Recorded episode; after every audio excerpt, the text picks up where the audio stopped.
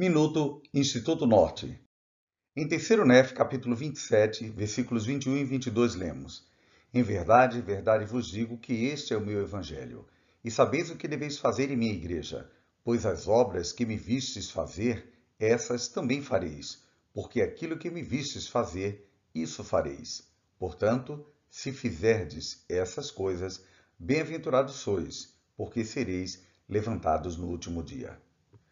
No discurso na Conferência Geral em 1970, o presidente Monson utilizou o provérbio para nos ensinar este princípio: ouço e esqueço, vejo e me lembro, faço e aprendo.